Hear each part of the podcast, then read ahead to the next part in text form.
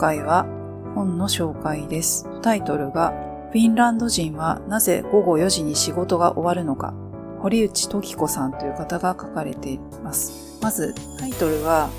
私の心をわしづかみにしたんですね。私はあまりあの、残業絶対したくない派で、残業代もらえてもビビたるものなので、そしたら早く帰りたい思って脇目も振らずこう仕事をするタイプなんですけど、ちょっと今相当忙しくて、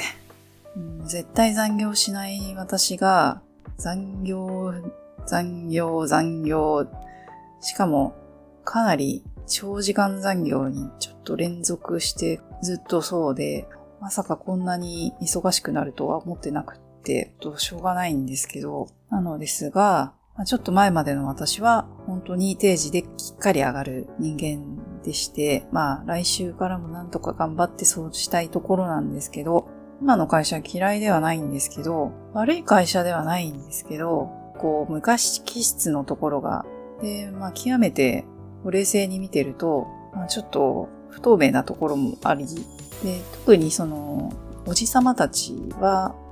まあ、暇な人っていうか、まあ何してるかわからない人っていうのは企業にはいるんですけど、そういう人がすごい多いなって思うのと、あと、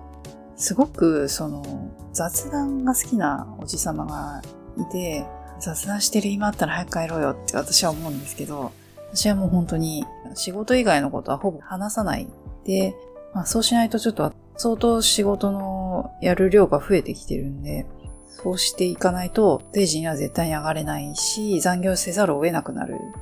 私の場合は、もう必ず事前に上司に許可を取らなければいけないので、毎回毎回こう残業したいんですけどってしたくないんですよ、本当は。したくないけど言うのもちょっと自分としては納得してないので、もうそれなら頑張って時間内に最大限の力を発揮して終わらせて定時で上がるのが本当だって思うので、そんな中、この本を見て、本当にそうだよねって思ったので、でも午後4時ってすごい早いなって思って手に取ったんですけど、フィンランドっていう国はすごい私と価値観が近いんじゃないかなって思っていて、堀内時子さんという方は、フィンランド系の企業で働かれていて、今はフィンランド大使館で、うん広報の仕事をしてらっしゃるっていうふうに書いてあるんですけども、日本から一番近いヨーロッパなんですね、実は。で、日本から、えっ、と、9時間で行けてしまう、あの、ヨーロッパなんですけど、ただ今ちょっと戦争をしている関係で、ロシアの上空は通れないので、遠回りをするから、9時間では行けなくなってしまってて、今は12時間から14時間かかってしまう。フィンランドでは16時を過ぎるとあっという間にオフィスから人がいなくなる。夏になれば1ヶ月以上の休みを取る。って書いてあって、上司をファーストネームで呼び、休みや仕事のやり方をオープンに交渉する。在宅勤務も多い。それでいて社会がそれなりに回り、キラリと光る企業もあって、イノベーションで世界をリードする国の一つでもある。って書いてあるんですけども、著者の方が日本とフィンランドは人口規模も法律も制度も違うけれども、この身近なことから学べるヒントっていうのがあるかもしれない。っていうことで、この本を書かれた。で、まあ、幸福度ランキングで世界一になったことがあるフィンランド。で、1位という結果を生み出した背景や現状を、まあ仕事や日常という視点から探ってみたいということで、この16時を過ぎるとみんな帰っていくっていうのは、第2章でフィンランドの効率のいい働き方っていう章があって、とても多分参考になると思うんですけど、8時から働き始める人が多く、16時を過ぎる頃から1人また1人と帰っていき、16時半を過ぎるともうほとんど人はいなくなるって書いてあって、国や社会全体の常識といった方がいい。休むことも社会人の権利で、人間誰しもそれが必要という認識がきっちり共有されている。すごく、この国自体も法律で1日8時間、週40時間以内の勤務時間は守られるべきで、よっぽどの理由がない限り残業してはならない。それは医師も例外ではない。お医者さんでもそういう時間がきっちり守られているっていうのもすごい素晴らしいなって思うところなんですけど、で、このもう一つの章に残業しないのができる人の証拠書いてあって、私もこれはすごくそう思うんですね。あの日本だと割とこう残業して一生懸命長く働いている人が偉いっていう、なんか間違えたというか、そういう認識を持っている人が多いと思うんですけど、無駄話してるなっていう人がとっても多いなって思うので、話しかける人探してたりとかする人もいるんですよ。で、そういう人はさっさと帰ればいいのに、定時になってもなかなか上がらない。それはちょっとどうかなって私は思ってるんですけど、ただ、そのまだ一部の人が仕事をしているのに、15時や16時に会社を出るのを後ろめたくはないか。フィンランド人は、人は人、自分は自分。規定の時間数を働いたら帰るのは当然と考え。誰かの顔色を伺う様子は見られない。本当に私もそういうタイプなんですよね。なんで会社にずっと長くいなきゃいけないんだっていう。堀内時子さんのフィンランド人の友人の方が大変な仕事を簡単そうにやっていたり、効率よくさーっと帰るのが格好よくできる大人の証拠と言っていたが、まさにそういう効率のいい人が求められている。フィンランドは以前もちょっと別の回でお話ししたんですけど、人口が少ない割と小さな国なので、男女ともに働き、かつ効率よく働くというところに国としてかなり重点を置かれているようで、だからこそこの定時で上がるのも絶対に必要なことだし、要するにその業務に無駄がない。業務をしながら無駄なところをすごい話し合ってなくしていくっていうワークスタイルみたいなんですね。この本からそれがわかるんですけど、で、あと、その、日本と違うなって思ってすごく羨ましいなって思ったのが、もともとフィンランドでは多くの企業で個室もしくは2名で部屋をシェアするタイプのオフィスが多い。個室がない場合は個人のスペースを広く取り、いっぱいパーテーションで区切って雑音を抑えて、プライバシーを確保している。これは本当に羨ましいと思うんですよね。海外のドラマとか見ててもやはり日本みたいにこう、同じところにいっぱい人がわーってパーソナルスペース近いなとか、苦手な人すごい近くにいるとか、そういう良くない環境の中で働いてるなって、私は割と比較して見てしまってたんですけど、この本読んでやっぱりフィンランドもこういうふうにオフィスでも個室に近い、ところがあるっていいところなんだなって思ってすごい羨ましいと思うんですよね。やっぱりそうすると効率も上がると思うんですよね。まあ、しょうがないんですけどね。国が違うし。しかもなんか、立って仕事をする人も多いって書いてあって、人間工学に基づいて、より効率よくできる仕事のスタイルっていうのを模索しているような感じもあって、あとエクササイズ休憩もある。タウコユンパっていうそうなんですけど、タウコは休憩、ユンパはエクササイズの意味だそうで、まあ、強制的なものではなくて、気が乗った人だけ参加するみたいな感じのものらしいんですけど、これがその仕事の疲れからの回復促進、体の緊張や痛みの緩和、エネルギーの増進、疲労や物忘れの緩和といった効果を生むそうで、生産性も上がると。いうことで、とてもすごいなって思うんですけど、やっぱりずっと座りっぱなしは良くないっていうんで、私も1時間に一遍は立つようにしてるんですけど、ちょっと最近忙しくて、うん、他のフロアに行ったり来たりとか、そういうこともできなくて、本当にちょっと相当よろしくない状態なんですけど、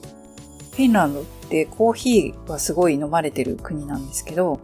コーヒー休憩もあって、なんと、コーヒー休憩は法律で決まっているそうで、なんとも羨ましいお国柄なんですけど、コーヒー休憩の時間を取ることは雇用者が労働者に対して保障しなければならない法律上の決まりである。業界によって頻度や長さは違うが、10分から15分のコーヒー休憩が勤務時間に含まれる。いいですよね。と、とっても羨ましくなります。かつ、日本と違ってノミニケーションみたいなのはなくて、プライベートと仕事をきっちり分けてるっていうところも私のこと線にすごい触れるところで、歓送迎会もコーヒーでするそうで、これもとってもいいと思うんですよね。この歓送迎会で何時間も拘束されて 疲れ果てて帰るっていうのがとっても苦手なんですけど、2、3人で飲むとかならね、いいんですよね。ゆっくり話ができるし。でも、そういう歓送迎会とかものすごい大所帯になると、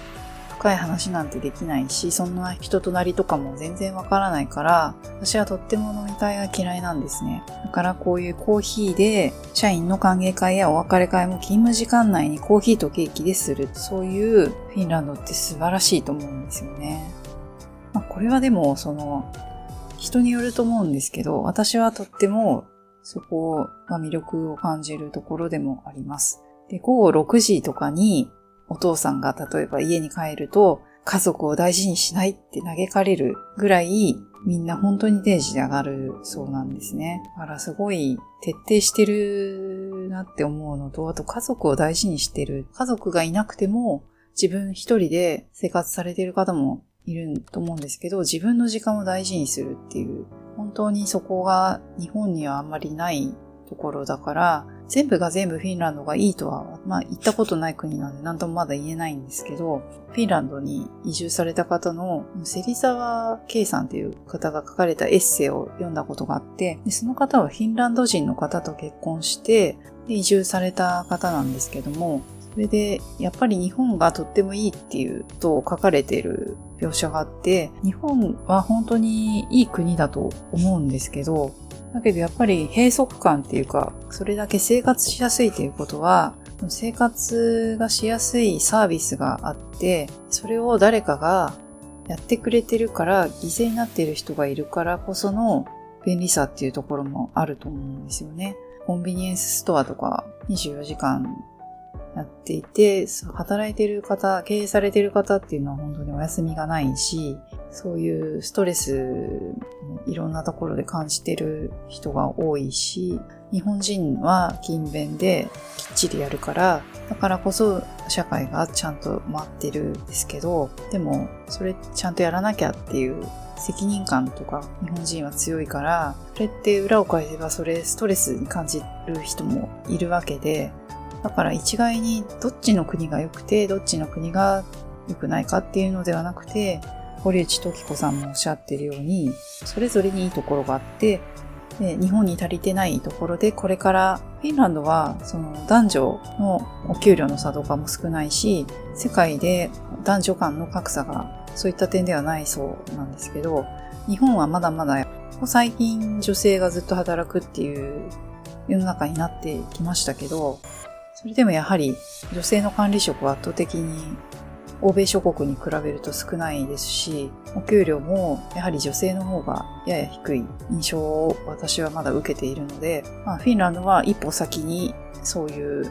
男女ともに平等に働き、人口が少ないので全員働いてっていうことらしいんですけど、だからこそその、学べるところがあるんではないかっていうことが書いてあって、でかつ、まあ、有給休暇も消化率が100%だそうで、夏休みを1ヶ月丸々取るそうなんですね。で、その間は絶対に仕事をしない。メールも見ない。で、それでなければ休んだ意味がないからって書いてあるんですけど、本当にそれは私もそう思うんですね。私も休みの日は絶対メールとか見ないですし、まあそこまでの責任のある立場ではないので、そういうことができると言えばできるんですけど、フィンランドのこの1ヶ月の夏休みというのは、いろいろな面でいいことをもたらしていて、フィンランドっていうのは、その新卒採用がないそうなんですね。割とこの職に就くのが大変だっていう人口も少ないですし、仕事自体もそんなに大学生とかが卒業しても、うん、即戦力っていうかまあ社会経験がないとやっぱり不利なことは日本と変わらないみたいなんですけど、その夏休み期間にアルバイトとして、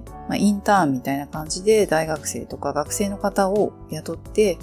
でそうすると学生の方にとってもチャンスだし、仕事として経験値が上がるし、有給休暇を取る方も、その人に自分の代わりに仕事をしてくれる方にきっちり引き継ぎをしていけば、その人が答えてくれれば、何も問題なく業務が回るっていうところで、ウィンウィンの関係が成り立ってて、っていうところもあるみたいなんですね。だからとってもいいなって思うんですけど、その仕事だけの話ではなくて、フィンランド人の方の人生観というか、生き方、まあ、教育がいいんだろうなって思うんですけど、これ以外の本で、堀内時子さんが出されてる、幸せのメソッドっていうフィンランドのことを書かれた本があって、それにも教育のことが書かれていて、でとっても日本にはないいい教育だなって思ったんですけど、それはまあ、ちょっと今回お話はしないんですけど、フィンランド人の方っていうのは、その、まあ、定時で仕事が上がるときに、他の人の顔色は気にしない。人は人、自分は自分っていうところが、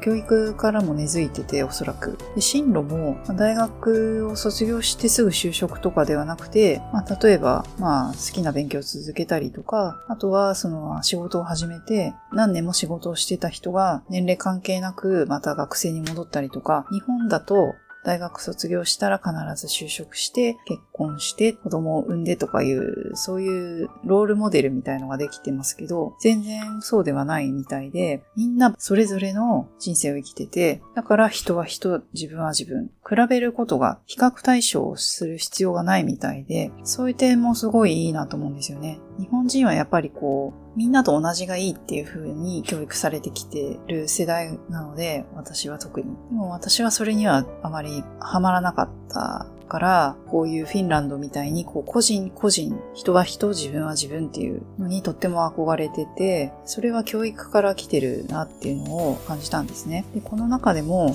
偏差値や学歴で判断しないっていう風に書かれてる項目があって、フィンランドは教育が世界的に知られているが、面白いのは偏差値が存在せず、大学名などで頭の良い人、私よりも上とか下といった上下関係を作らない。義務教育もその後の高等教育も公立学校ばかりで、通常家から通いやすい学校に行くという感じだそうで、大学も A 大学だからすごいとか、B 大学だから A より劣るといったことは一切ないそうで、でフィンランドにはその普通の大学だけではなくて職業高校や応用科学大学と呼ばれる職業専門大学があるが、それが普通高校や総合大学に劣るかというとそういうわけではないそうで、学校名によるレッテルがないそうですね。で、まあ、その著者の堀内時子さんも、これは私の反省でもあるのだが、私たちは人を見るとき、やはり特に日本にいると、〇〇大学という大学名がその人を見るバイアスになってしまう場合もあるって書いてあって、まあ私もそう、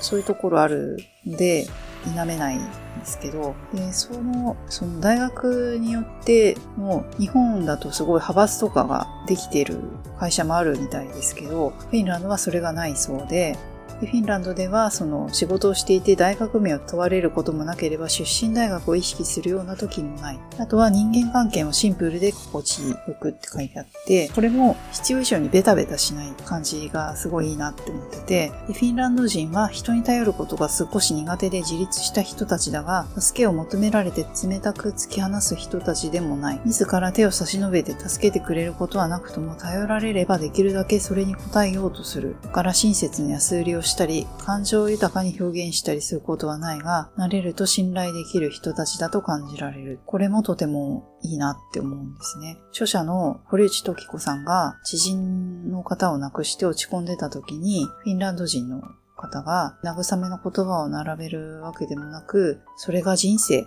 と冷静に一言で、最初は冷たいなって思ったけど、彼女だけではなくて、フィンランド人の友人がみんな冷静に受け止めて、それが人生というそうで、これはすごい人生悟ってるんじゃないかなって、この一文を読んで思って、このような国に私はとっても興味を抱き続けているんですね。どんな人たちなんだろうってすごく本当に興味があって、とっても行きたいな、行きたいというか良さそうな国だなって思うんですよね。日本もとってもいい国だと思うんですけど、うんとずっと日本にいるとわからない、日本の良さはわからない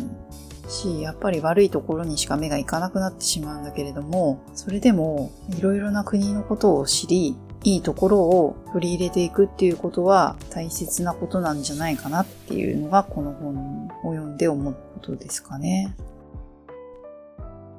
本日もここまでお聞きいただきありがとうございました。この番組ではノートも不定期ですがつけています。もしよろしければそちらもご覧いただければと思います。それではまた次回。